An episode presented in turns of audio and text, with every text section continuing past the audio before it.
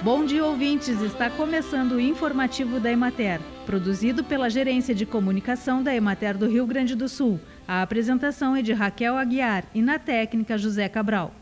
Em Porto Lucena, a família Cangen recebeu o certificado de inclusão no Programa Estadual de Agroindústria Familiar.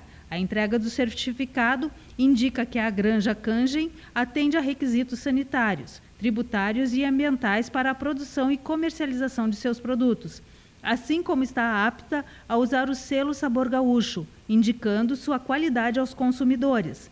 A entrega realizada na Prefeitura foi o reconhecimento pelo trabalho da família, com assessoramento da Emater e do Serviço de Inspeção Municipal para o funcionamento da agroindústria nos enquadramentos legais. Atualmente, a Granja Cangen possui 3.600 aves de postura e uma produção diária de 140 dúzias de ovos, que são fornecidos para supermercados e padarias de Porto Lucena e Santo Cristo.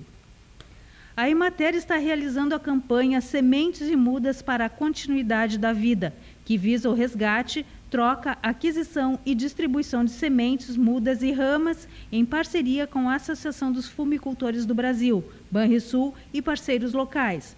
O objetivo é incentivar a produção de alimentos para o autoconsumo e a agregação de renda para as famílias assessoradas pela Emater.